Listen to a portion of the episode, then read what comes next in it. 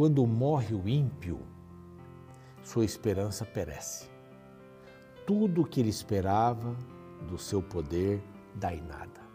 Provérbios 11, verso 7. Fala que só não compara, né? Não está comparando o ímpio, que sabe, tal, fiel infiel. Mas que está dizendo que quando o ímpio morre, acaba tudo. Por quê? Ele não tem esperança. Ele não vive para a eternidade, para o reino de Deus. Ele vive para si. Ele vive para agora. Tudo que ele esperava do seu poder dá em nada. Morreu, acabou. Vai para o pó da terra, depois vai ser julgado. E não estando em Cristo, hum, vai desaparecer. Então é exatamente isso que acontece. A morte do ímpio, quando acontece, a esperança perece. Mas vamos estar em Cristo para que a nossa esperança não pereça. Ela é perene este é o programa Reavivados por Sua Palavra. E a nossa intenção é fazer você chegar à conclusão que precisa estudar um capítulo da Bíblia cada dia. Isso é importante.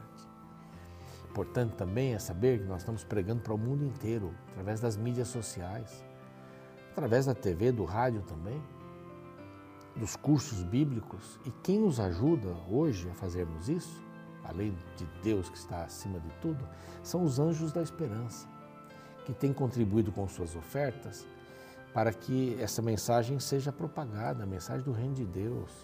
Existe salvação, você pode mudar de vida, você pode ser alguém semelhante a Cristo, você pode ter uma família feliz, você pode ter uma esperança na eternidade. Então, esse é o trabalho. Então, os anjos da esperança são fundamentais. Quer se tornar um anjo da esperança? nos ajudar nesse propósito, aqui está um WhatsApp para você mandar uma mensagem, quero me tornar um anjo da esperança. E essa revista aqui que eu tenho para mostrar para você, eu tenho mostrado aí todos os dias, todos os dias ultimamente, porque ela é muito boa, não é? E talvez você não tenha feito ainda o seu pedido, então faça. Também pelo WhatsApp, só que é outro que aparece aqui. Você escreve, quero fazer o curso bíblico, quero a revista, marcadas pela fé. São oito mulheres, histórias de oito mulheres que foram marcadas pela fé. É muito importante você estudar a Bíblia todo dia. Esses materiais vão dando um suporte fantástico.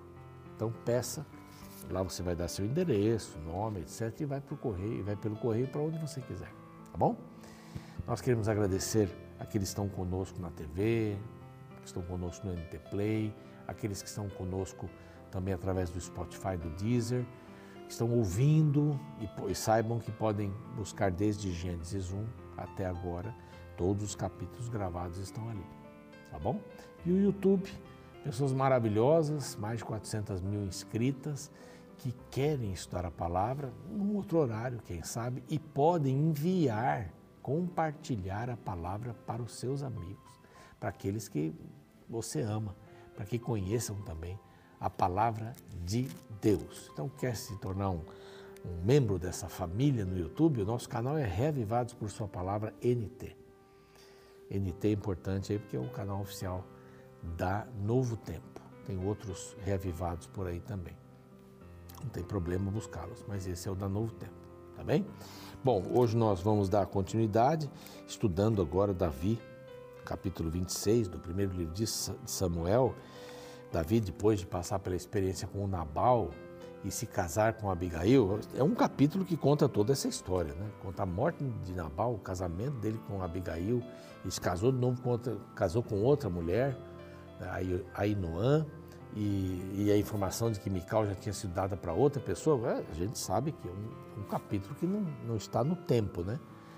A história não é contada em detalhes, mas só para a gente saber que Davi ele, ele tinha esta visão de não to tomar as coisas dos outros e que ele foi recebido por uma mulher muito sábia, que evitou que seu marido morresse, ele acabou morrendo depois. Mas esse próximo capítulo, é o 26, Davi vai poupar a vida de Samuel de, de, de Saul de novo.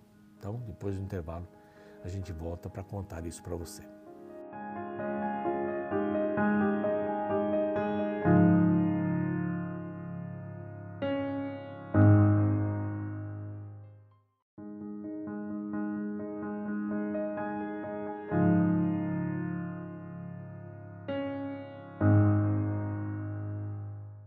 Pois é, estamos voltando aqui com o programa Reavivados por Sua Palavra, um capítulo da Bíblia a cada dia. Você acorda arruma a cama, estuda a palavra e sai para ser Jesus para as pessoas.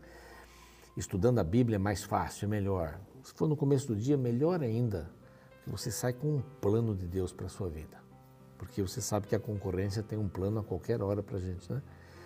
Mas Deus tem planos também. Vamos buscá-lo, vamos entendê-lo. Vamos agora para o capítulo 26, um lindo capítulo anterior, como já mencionei, né? eu gosto muito desse capítulo de Nabal, é, Davi encontrando Ab, é, como é que é? Abiga, Abigail, e é muito linda a história, não é? Como uma mulher foi sensata. Seu marido não foi, mas a, como há mulheres sensatas no nosso mundo, né? Como há homens insensatos, são ajudados por suas mulheres sensatas. O contrário também, mas aqui vamos valorizar o, o aspecto feminino, né?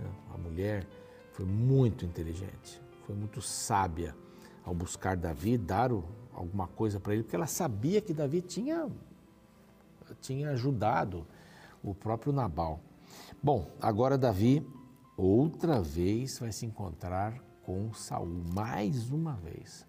Primeira vez Saul entra numa caverna, para aliviar o ventre, segundo a Bíblia, né, para fazer suas necessidades íntimas ali. Davi teve a oportunidade de matá-lo, mas cortou um pedaço da orla da sua roupa. Cortou um pedaço. Ele já se sentiu mal com aquilo. Agora é uma outra, uma outra situação. Davi vai chegar bem perto de todo o exército. Vieram os ifeus. Os ifeus traíram Davi de uma certa forma, né? Até Saul em Gibeá, ele ficava sempre em Gibeá, e, diz, e disseram: Não se acha Davi escondido no outeiro de Áquila de fronte o Gesimon? Então Saul preparou três mil homens escolhidos de novo para buscar Davi. Tanta coisa tinha acontecido, meu filho, você vai ser um bom rei, etc. Tudo é um artista, total, um artista, sem controle da vida. Bom, vamos lá. Então, aí ele foi para a região, para essa região mencionada aqui. Ele estava em Áquila, outeiro de Áquila, perto de Gesimon. Acampou-se Saul no outeiro de Áquila, de frente ao Gesimon, exatamente onde eles tinham dito que ele estava. Porém, Davi ficou no deserto e, sabendo que Saul vinha para ali, à sua procura, enviou espias e soube que Saul tinha vindo. Saul não perdeu, segundo a Bíblia, que Saul não perdeu nenhuma oportunidade de matar Davi. Ele mesmo. Só quando ele mandou ali para Ramá, na escola dos profetas, né, todo mundo veio, ele veio por último e também virou profeta, né, ele ficou profetizando ali. Mas ele não perdeu nenhuma oportunidade. Então Davi dá uma olhada se Saul está aí. E estava mesmo. Agora a expressão que me intriga aqui é essa: Davi ficou no deserto. Ficou no deserto. Esses dias eu preguei na minha igreja, lá no Morumbi, São Paulo, e falei no final que muitas vezes nós estamos no deserto e queremos achar um caminho, só que o deserto não tem trilhas. O deserto não tem trilhas. Você pode ter uma região na beira do deserto, ali tal, que tem um, um verde por ali e tal, mas o deserto não tem trilhas. Você olha um lugar, no dia seguinte você olha de novo e está diferente não tem trilhas. As dunas se movem. Aqui acontece no Nordeste do, do Brasil também, as dunas, né? elas se movem, o vento e tal. A única maneira que os beduínos tinham para sair do deserto era olhar para cima. Porque lá em cima eles conseguiam entender o caminho que eles precisavam seguir. Eles tinham que olhar para as estrelas, porque no deserto não há trilhas. A gente fica perdido. No mar, a mesma coisa não tem trilhas, avenidas no mar, não, não existe isso. Na navegação, precisa, precisa se olhar para cima para saber onde você quer chegar, onde você vai chegar, como fazer para chegar em algum lugar olhando para cima.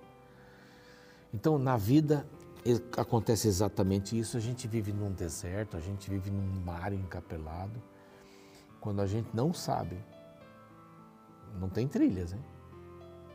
Por isso que Jesus disse: Eu sou o caminho. Não tem trilhas no deserto. Tem que olhar para cima Davi sabia disso. O deserto é um lugar difícil, árido, duro, sem água. Você sofre, você passa um perrengue, como diz o pessoal do Nordeste, passa mal. Mas tem que olhar para cima.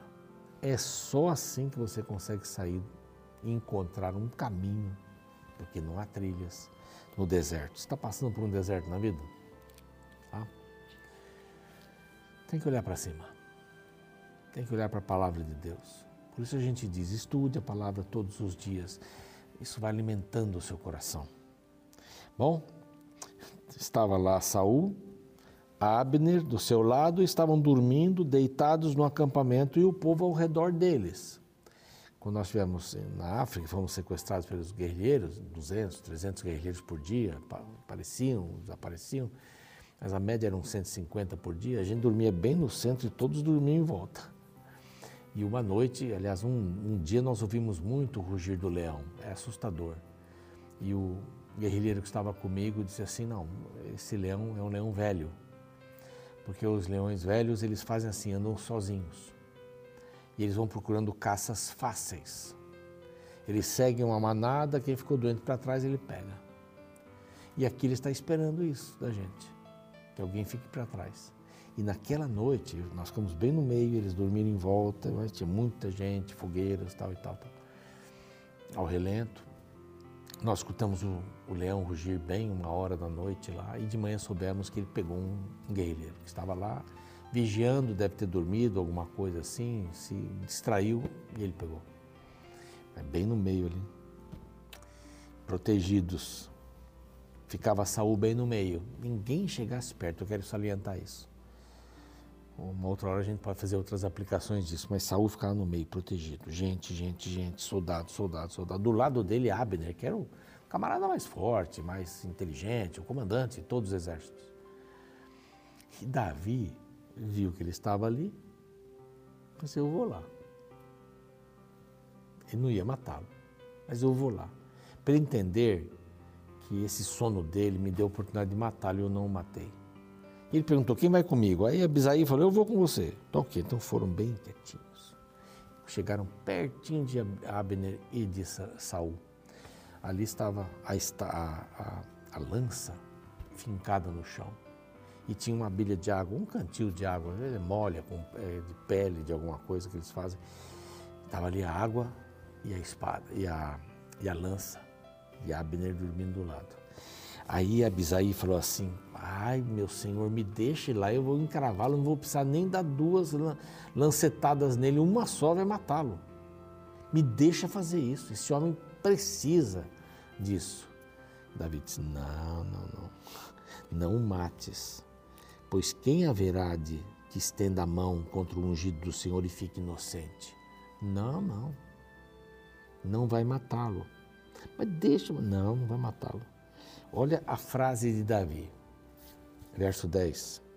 Tão certo como vive o Senhor, este o ferirá, Deus vai feri-lo, não sou eu. Ou o seu dia chegará em que morra, ou em que, descendo a batalha seja morto. Não sou eu que vou matar, o dia dele chega, na hora que o Senhor quiser, mas é Ele quem vai fazer isso, ou descendo a batalha, ou qualquer lugar, Deus vai fazer no tempo certo. Entender que Deus tem o seu tempo certo é fantástico. Deus tem o seu tempo, Ele é diferente do nosso. Senhor, eu quero isso agora. Não, agora não. Ou não não, mas a Bíblia diz que quem bate abre, mas isso é espiritual, são dons espirituais. Deus está descarregando a hora que você pedir. Dons espirituais. Mas coisas, você pode até dizer para o Senhor: Senhor, eu queria isso, queria trocar o carro, Senhor, está muito velho, está me dando muito gasto. Pode falar isso para o Senhor, não tem problema. Isso não quer dizer que a sua oração vai garantir uma resposta positiva. Vai aparecer um carro, né? Ou Deus me deu um carro. Ele pode fazer isso, mas eu acredito que ele não vai fazer. Então, aqui nesse, nessa situação, ele, ele não tocou, não tocou, porque o dia dele vai chegar. Não tocou nele, porque. Então, o Senhor me guarde fazer isso, vamos fazer o seguinte: pega a lança e pega a bilha de água, vamos voltar. ninguém viu. Aí a Bíblia diz aqui que da parte do Senhor lhes havia caído sono profundo. Verso 12. Paciência de Davi. O dia dele vai chegar, mas não é hoje. Vamos pegar aqui duas coisas. Ele rasgou a, a, o manto, entendeu que aquilo foi bom, que Saul falou, falou, mas é um artista, ele sabia também que era um artista. Agora ele pega a lança. A lança era, era fundamental para Saul se defender numa batalha. Como pegar a lança dele? Então, o que aconteceu? Aí eles voltam e Davi sobe numa montanha, num lado, lá no monte, e começa a gritar para Abner. Abner, responda, Abner. Abner, que era o comandante dele, estava dormindo do lado. Não, é? não responde, então Abner, quem é? Quem é que está falando aí, está perturbando o rei? Ele disse: Olha, você deveria morrer, porque você não é um bom guardião. Hoje, o seu rei poderia ter sido morto, não foi. Mas você dormiu. Ele até faz uma jogada que você deveria morrer. Você não guardou o vosso Senhor e ungido do Senhor. Onde é que está a lança? Onde é que está a água? Foi uma conversa assim, encantadora, né? Então, é, Saul reconhece a voz. E olha como ele diz: Não é a tua voz, meu filho Davi? É um, é um artista, né? E disse mais: Por que persegue o Senhor, o meu Senhor, assim teu servo? Que maldade que eu fiz de novo, né? Tem gente que vê mal em tudo, todas as coisas. Tem gente que é malicioso. Malicioso não é só maliciar em questão de sexo, é malicioso porque vê, vê mal em tudo. Falou isso? Ah, mas não é bem isso. Está pensando em alguma outra coisa. Tem gente que é assim, armada até, não é? Aí ele fala: Olha, se rogo, meu senhor, as palavras do teu servo, se é o senhor que te incita contra mim, ok, pode matar. Mas se, é, se são os filhos dos homens, não é? Mande-os adorar outros deuses. Está me procurando como uma pulga? Fala de novo, né? Aí Saul vai. Pequei, volta, filho meu, pois não tornarei a fazer-te mal, porque foi hoje preciosa a minha vida aos teus olhos. Já tinha falado isso da outra vez. Ele já quase tinha perdido a vida. E olha, ele diz assim: eu, eu procedi como louco, estou errado, excessivamente. Davi então diz assim: tudo bem, pede para um servo teu vir buscar a lança e também a bila com água. Hoje eu tive nas minhas mãos o ungido do Senhor e não o matei, e não vou fazer isso. Eu pago o mal com o bem. Então Saúl diz assim: é, rapaz, seja bendito você, grandes coisas Deus fará, você prevalecerá e cada um continua o seu caminho. E aí vem o capítulo 27 que nós vamos ver amanhã. Mas várias lições, né? A gente pôde passar hoje aqui e é importante isso, importante. O deserto, olha para cima. Ah, olha para cima. Olha para cima. Não toque no ungido, não toque. Tem um tempo certo, Davi falou. Tem um tempo certo, paciência. Isso é uma virtude cristã. Deus te abençoe. Se estiver num deserto, olha para cima. Uma coisa não aconteceu, tem seu tempo. E outras lições aqui que nós vimos. Vamos orar? Pai bondoso, com alegria no coração, Terminamos mais um capítulo, há muita coisa para ser vista aqui ainda, lições que poderiam ser tiradas. Que nos ajude no decorrer do dia, nos lembrarmos desta, desta história, deste, deste episódio, deste momento na vida de Davi e Saul e as implicações também para tirarmos lições para a nossa vida hoje. Em nome de Jesus, amém. O programa segue, a gente fica por aqui e a gente se vê amanhã com o capítulo 27. Até lá. Alguma vez você já ouviu aquela expressão que diz: ladrão que rouba ladrão tem 100 anos de perdão? Embora tenha uma origem controversa, alguns historiadores acreditam que esta frase era usada por Francis Drake no século XVI. Ele era um pirata a serviço dos ingleses que saqueava caravelas que continham material roubado. Drake teria então inventado esta máxima para dizer que não havia problema em fazer o mal para quem é mal. Provavelmente muitas pessoas concordariam com esta expressão, Porém, a Bíblia anda na contramão de tal filosofia. Veja o caso de Davi. Seu maior inimigo era Saul, o primeiro rei de Israel, que tinha medo de perder o trono para o filho de Jessé. No capítulo 26 do livro de 1 Samuel, encontramos Saul novamente perseguindo Davi com três mil homens. Porém, aconteceu algo interessante. Os soldados de Davi descobriram o acampamento de Saul e, para surpresa deles, encontraram todos, inclusive o próprio rei e sua guarda pessoal, dormindo profundamente. Abissai, um dos seguidores de Davi, se ofereceu para matar Saul. Porém Davi se revelou um homem de Deus. Silenciosamente ele apanhou a lança e o jarro de água de Saul, e em seguida, de uma distância segura, Davi o chamou mostrando que não tinha intenção de tirar sua vida. A postura de Davi foi tão honrosa que Saul foi influenciado por ela.